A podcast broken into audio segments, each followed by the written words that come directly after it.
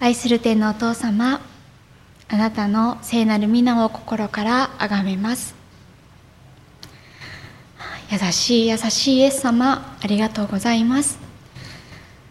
私たちはあなたから遠く離れたものでありましたけれどもあなたのそのご愛によって私たちを神の民としてくださり私たちを憐れんでくださり今日もこうしてあなたを礼拝する民としてこのところに導いてくださっていることを覚え心から感謝いたします。また今日も私たちにあなたの尊いお言葉を与えてくださることも感謝いたします。どうかこれからの御言葉を分かちするこの時間も祝福してくださってあなたが本当に与えてくださったその恵みを大胆にお分かちすることができますようにどうかこの者の唇も清めて今日もあなたの御用のためにお持ちください。また古田先生は福岡でのご奉仕をなさっておられますがどうか福岡一幕教会でのそのご礼拝もあなたが祝福してくださいますようにイエス様の名前によってお祈りいたします。アーメン。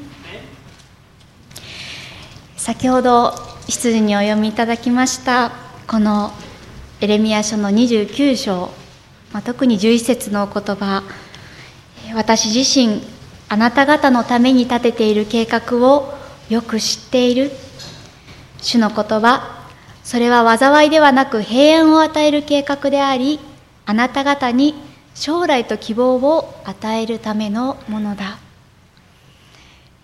この言葉からこれまでも何度も励まされ強められ本当に勇気を与えられてきたという方も多いのではないかと思いますけれども今朝このところからもう一度主の言葉を共に聞かせていただきまたこの週も立ち上がらせていただきたいと思っています。この箇所は預言者エレミアからバビロンへと連れて行かれた補修の民に宛てられた手紙です。この手紙が書かれた10年ほど前にこの補修は始まりこの時には2回目の補修があり約3000人もの人々がこの地へと連れて行かれ神殿の最後も全て持って行かれてしまった。そうした連れて行かれた生き残っている長老そして祭司預言者たち民全体に向けてエレミアはこの29章で手紙を記しました。エレミアは神が召し使わした預言者でありました。ところが神が使え使わしていないその偽預言者がいたのです。彼は彼らはこの2年のうちに私はバビロンの王ネブカドネサルがこの場所から奪い取ったバビロンに運んだ主の宮のすべての器をこの場所に戻す。バビロンに行ったユダの王、バビロンに行ったユダの王、エホヤキムの子、エコンヤと、ユダのすべての補修の民も私はこの場所に帰らせると、28章の3節から4節で、そのように偽預言者の言葉が記されていますが、彼らはこの補修はあと2年で終わるから、2年のうちにこの苦しみから解放されるから、エルサレムは滅びることがないから大丈夫だと民に語るのです。補修の民はそんな偽りの預言者の言葉により頼みました。敵の国に連れて行かれるということはものすごい屈辱です。けれどもこれがあと2年で終わる。2年で自分の国に戻れるんだと聞けばそれは彼らにとって耳寄りの話であったはずです。ですからあと2年で帰れるのであればと決まった仕事もそれから住まいも求めることをせず異教の地に腰を据えて生活しようとしない。まるで腰掛けの態度で残る月日をカウントダウンしていく。そのような落ち着かない生活をこの補修の民は送っていました。ところがエレミアを通して語られたその主の身旨はそれとは違うものでした。29章の5節から7節にはこのように記されています。家を建てて住み果樹園を作ってその実を食べよ。妻を迎えて息子娘を産みあなた方の息子には妻を迎え娘を嫁がせて息子娘を産ませそこで増えよ。減ってはならない。私があなた方を引いて行かせたその町の平安を求めその町のために主に祈れ。その町の平安によってあなた方は平安を得ることになるのだから。あと2年だからと腰を据えない生活をするのではない。その地で家を住み家を建てて住みそして家庭を形成しその地の祝福を祈りなさい。そして続く8節にはあなた方のうちにいる預言者たちや占い師たちにごまかされるな。またあなた方が見ている夢に聞き従ってはならない。なぜなら彼らは私の名を使って偽りをあなた方に予言しているからだ。私は彼らを使わしていない主の言葉。この偽預言者の言葉にごまかされてはいけない。そのように語りそして主はあと補修が2年で終わるのではなく10節のところでバビロンに70年が満ちる頃。この補修は70年続くから。それこそがエレミアを通して主が明らかにされたご計画でした。この補修の民は70という数字を聞いた時にどんなふうに思ったことでしょうか。その70という数字はあまりにも重く到底受け入れることができない耳を閉ざしたくなるような年数であったはずです。生まれ育った地を離れ慣れない土地で暮らしそれも憎き敵国の地で生活しなければならない、まあ、当然自分の土地を離れて他の地で生活するということにおいては多くの不便さもあったでしょうしまた居心地の悪さもあった、まあ、大きな環境の変化に戸惑うこともあったでしょう。また彼らはこれよりもずっと前に隣の国北イスラエルが滅亡するということを見聞きしてきました。国が滅亡するということそして補修の民というとなることの悲惨さを彼らは知っているわけです。それから70年といえば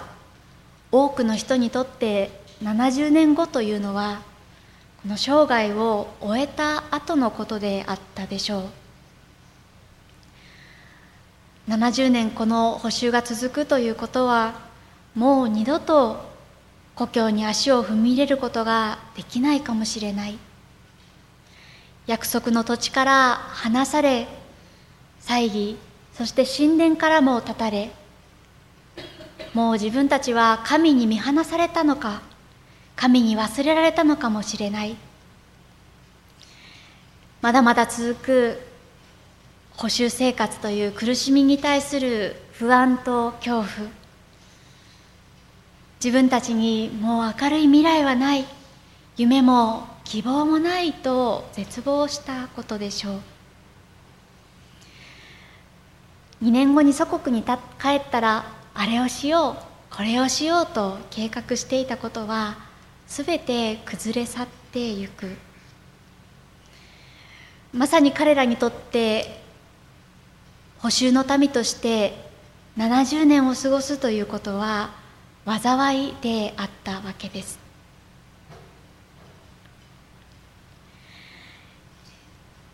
私たちも人生にさまざまな計画を持ちます。しかしその人生においては思いもかけないことが起こることがあります。それは自分がまいてしまった種ゆえにということもあるかもしれませんけれどもしかし一体どうしてこんなことが起こったのだろうかといつまでこの苦しみに耐えなければならないのかどうして自分がこんな思いをしなければならないのかと思えることがあるかもしれない。それはクリスチャンになってもこの地上で生かされる限り私たちには苦しみも悲しみもあり病を身に受けることやまた大切な人との別れを経験すること。先が見えずに真っ暗闇の中を歩いているようなそうした日があったり生きる気力が湧かないともう生きていても仕方がないと弱さを覚えるようなことがあるかもしれない。まさに補修の民のように災いだと思える出来事のそのただ中を通る時しかし主はエレミアを通してこの補修のためにそして私たちにも語ってくださるのです。主が立ててくださっているその計画。それは災いではなく平安を与える計画でありあなた方に将来と希望を与えるためのものだ。自分たちにもう明るい未来はない。この人生に何の生きる意味があるのだろうとそうした絶望と無力感の中で主はそうではないと。私があなた方のために立てているのは災いではない。あなた方に平安と将来と希望を与えようとしている。過去にどれほど大きな失敗やまた罪を犯したとしてもまたこれから行く先がどれほど真っ暗闇に思えたとしてもどこにも明るさがないと思えたとしてもしかしそうではない。あなたにはあなた方にはまだこの先が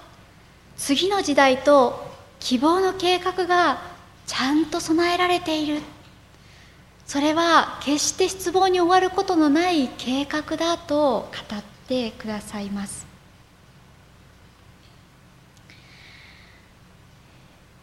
私自身あなた方のために立てている計画をよく知っている主の言葉。主はこの計画を立ててくださっているお方です。何も無計画ではなくちゃんとあなた方にそして私たち一人一人にその計画を持っていてくださるお方です。計画を立てられたのは主でありますから当然この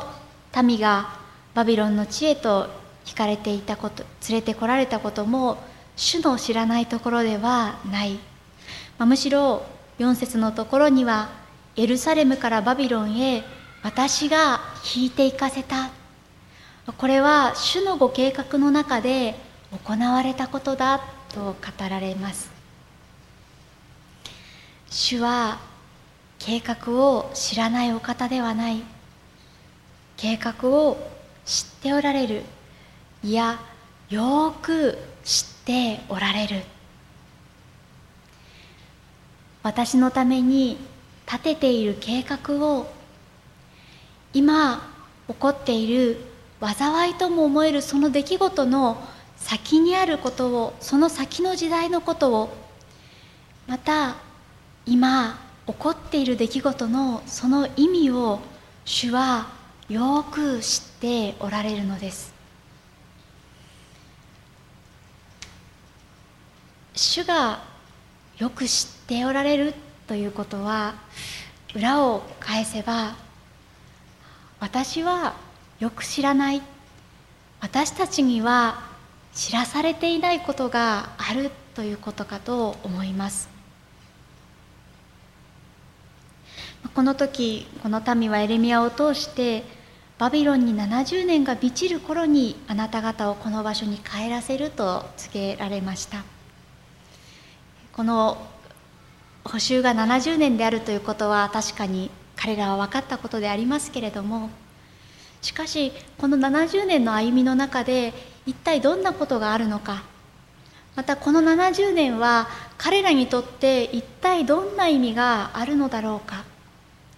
その次の時代に起こることというのはまだ彼らは知らない。どうしてこの苦しみを通らなければならないのかという意味を見いだすこともできない。でも私たちは、はあ、見えないことが、はあ、多くありますけれども本当にそれを知りたいなと思います、えー、これからの私の人生に起こることそして今ある出来事の意味。そしてこの出来事が一体未来にどんなふうにつながっていくのだろうかと。子どもの頃によく見たアニメの中で未来からやってきたロボットのアニメがありましたけれどもそのアニメを見る時にああ私もあのロボットが作ったあの乗り物に乗って自分の未来を見に行くことができたら明日のことを明後日のことを知ることができたらと何度も思ったことであります。けれども実際に私たちは知ろうとしてもよくわからないことがほとんどで1年先のこといや1ヶ月先のこと1週間先のこといや明日先のことそれからこれから1時間先のことむしろ1分先のことでさえある程度予測はできても起こることを完全に知ることはできない。私たちはよく知らないのです。ところが私たちが知っていること知ることができること。それは主はよく知っておられるということです。主はすべてをご存知でいてくださっていてそのお方が知っておられると言われる計画は災いではなく平安将来希望の計画であるということです。よく知っておられると言われる主は一体どのようなお方であるのか。一つはまさにこの計画を実現してくださるお方です。主は私の口から出る私の言葉も私のところに虚しく帰ってくることはない。それは私が望むことを成し遂げ私が言い送ったことを成功させると言われる主はまさにこの時に70年が満ちる頃に私はあなた方を顧みあなた方に慈しみの約束を果たしてあなた方をこの場所に帰らせる。そして14節で私はあなた方を元通りにする。あなた方を追い散らした先のあらゆる国々とあらゆる場所からあなた方を集める主の言葉。私はあなた方を引いていった先から元の場所へ帰らせる。主はこの語られたお言葉を実現させてくださいました。それは私たちは歴史を通してもまたこの聖書を通しても知ることができますがエレミアが予言をしてそして70年の後滅びないと思っていたバビロンは滅亡し代わって世界を治めることになったペルシャの王クロスによってイスラエルの民の帰還が許され約束通りバビロンの補修から解放されてゆきました。まさにこの主は約束されるそのお言葉を必ず実現してくださるお方であります。そしてこの主はこの世界を作り私たち一人一人を愛してくださっているお方であるということです。この世界のすべてのものを作られた主は今もすべてを支配し治め保持しておられるお方です。すべての国もまた歴史も時代もこの時間もすべてを支配しておられ何でも知っておられ何でもできそしてどこにでもいてくださるお方です。そして主はこの世界すべての被造物を作られたように私たちを母の体で体のなうちで組み立てられたお方であり私が生まれる前から私たち一人一人のことを知ってくださりそしてこのままでは滅びに向かってしまうその私たちを救うためにご自分の愛してやまない一人子を私たちのためにこの地上に送り十字架にかけてくださるほどに私たちを愛してくださったお方です。その主が私たちに立てている計画をよく知っている。私はあなたにこれから起こることも全部知っていると言ってくださるということはなんて心強いことだろうかと思うのです。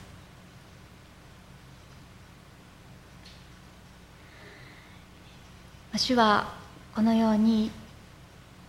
計画を知っているとそしてそれが平安と将来と希望を与えるためのものだと語られたその後に12節から13節のところではこのように語られています。あなた方が私に呼びかけ来て私に祈るなら私はあなた方に耳を傾ける。あなた方が私を探し求めるとき心を尽くして私を求めるなら私を見つける。私はあなた方に見いだされる主の言葉。主が私たちのための計画を知ってくださっているということ。それとともに主は私たちもまたこの主を知っていくこと。この主を慕い求めながら生きていることを願っておられるということを教えられます。ここであなた方がそして呼びかけるなら私に祈るならとあなた方私というこのやり取りが書かれているわけですけれども主は一方的に私たちのことを知られるだけでなく本当に私たちが主を知りそしてこの主に呼びかけ主のもとに来て祈ることを求めてくださっている。主がそのように呼びかけたこの民というのは神の言葉を聞くことを拒みそして他の神々に仕え偶像礼拝を行い神を裏切った民でありました、まあ、彼らは神様のとの契約を破ったわけですから神様を捨てたわけですから見捨てられてもおかしくなかった。呼びかけて答えてもらえなくても当然であった。神様を求めても主が姿を現されなくてもそれは仕方のないことであった。でも主はそうではない。このエルサレムから遠く離れた補修の地においてもまた民がこの主を裏切りどれほど悲しませたとしてもでも主はもう一度この民にあなたが私に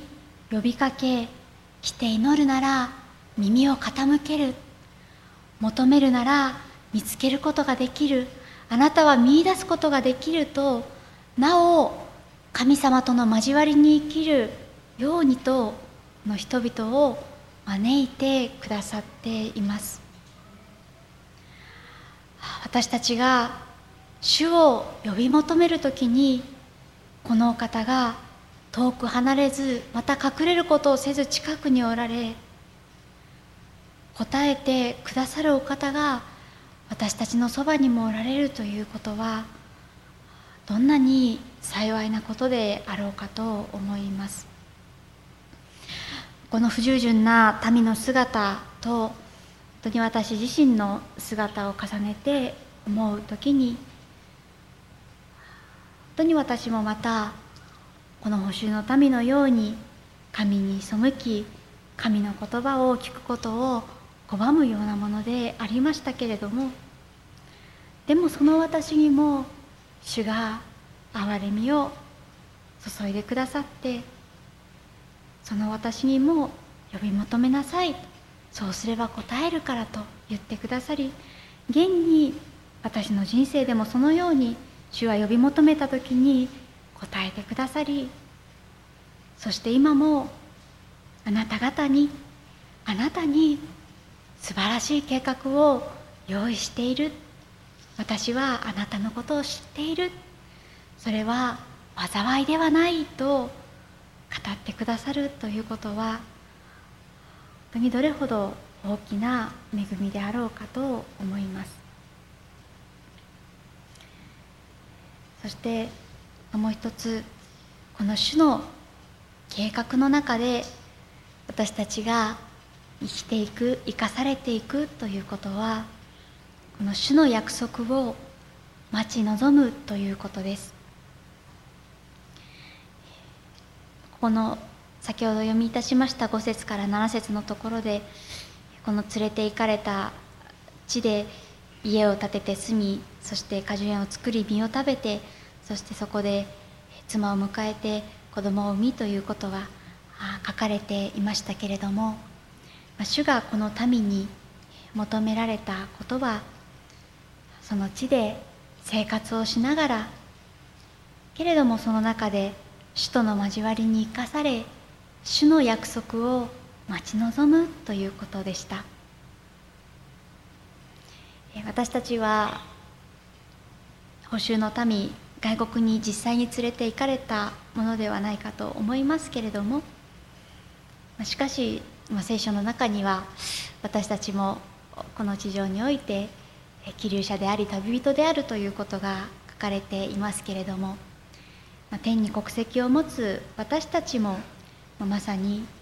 この補修の民であると言えるかと思いますけれども主が私たちにあなたには確かに将来がある。主はご自分の民をに平安を持って祝福をされると聖書の中にさまざまなお言葉がありますけれども私たちはまだその約束のものを手に入れていなかったとしてもしかしこの信仰をいただいて主の約束を受け取りそして待ち望むものでありたいと思います。連れてこられた多くの補修の民は計画の実現を見ることができません。でした。この言葉を実際に伝えたエレミアもその生涯というのは大変つらいものでありました。誰からも理解されることがなくまた主の言葉を語っても聞いてもらえない。親族からも捨てられ自分の故郷の人からも見捨てられまさに彼は災いと思えるような生涯であったわけですがそれでもこの言葉を受け取った補修の民はそしてこの言葉を語ったエレミアは平安の計画を将来と希望を与えてくださるその主をその主に目を留めていました。その主が与えてくださる約束を待ち望んでいました。エレミアはこの先のものを見ることが許されていました。それは70年の後にこの人々が補修から帰ってくるということだけでなくやがておいでになられる救い主をも見ていた。信仰の目を持って主の約束を見て待ち望んでいました。そのように私たち信仰者はまだ得てはいないその恵みの出来事を先取りして味わいそして希望に生きることができるようにと主が導いてくださっている。今は主が語られる平安と将来と希望の計画を実際に見ることができなかったとしてもでもその計画は見えないからないのではない。主は確かにその計画を知っておられ主の御手の中でこの計画は確実に進んでいる。私たちは本当にこのお方に目を留めこのお方を信じて進んでいくことだなと思います。私はこの今日の御言葉を備えながら、まあ、それは机に座ったりまた散歩をしたりしながらまた何度もその御言葉を思い巡らしていたわけですけれどもその時にご自分のこれからのことまた将来のことに恐れを覚えたことがありましたその時に主は私に私は信頼に足るものでないか私が信頼できないかと、まあ、そんなふうに主が問うてくださったような気がしました。いいえ主よ。あなたは信頼できるお方です。これまでもあなたは私を守り導いてくださったお方です。私はこれから起こることを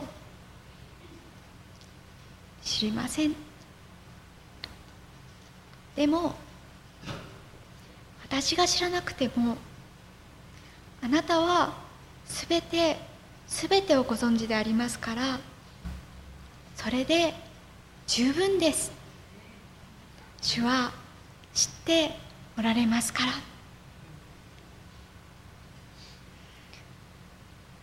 そんなふうなそういうそうした信仰告白へと主は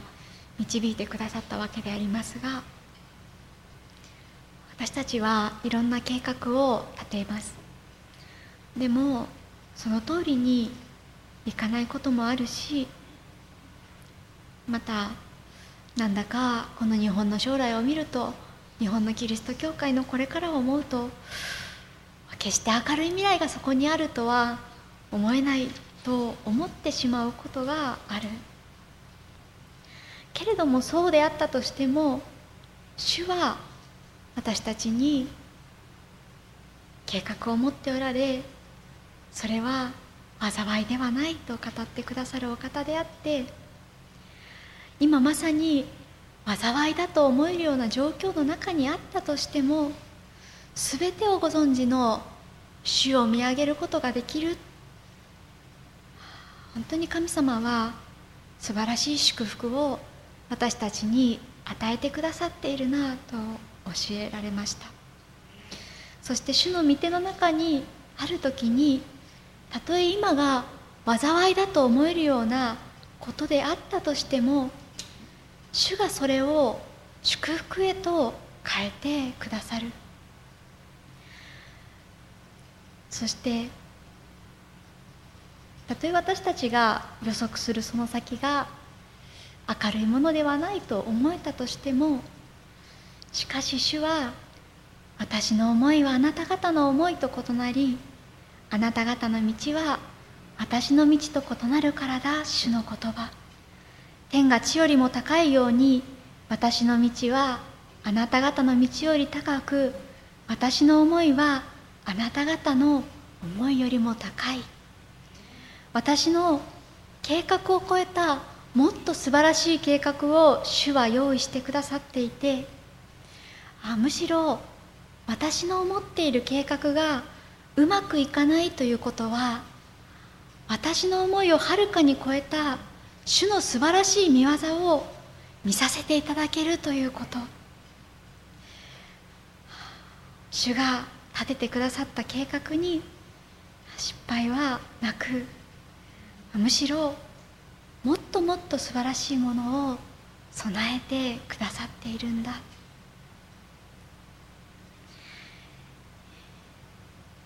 当にこの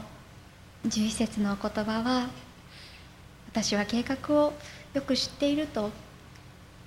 それは災いではなく平安を与える将来と希望を与えるだろうと主は言っておられるのではなくてまさに主は平安を与える将来を希望を与えると私たちに祝福の宣言をしてくださっているお方であります。私たちは当に今日もう一度この主に目を留めていきたいと思います。主にあって一幕教会のこれからをそして愛する兄弟姉妹のこれからをそして小さな愛する子どもたちからまたご高齢の方に至るまでそして私自身についても主が備えておられるその計画をまだよく知らない完全に見ることはできていないけれども主が約束してくださっているその御言葉を信じこれからを本当に期待し心から楽しみにしています。お祈りいたします。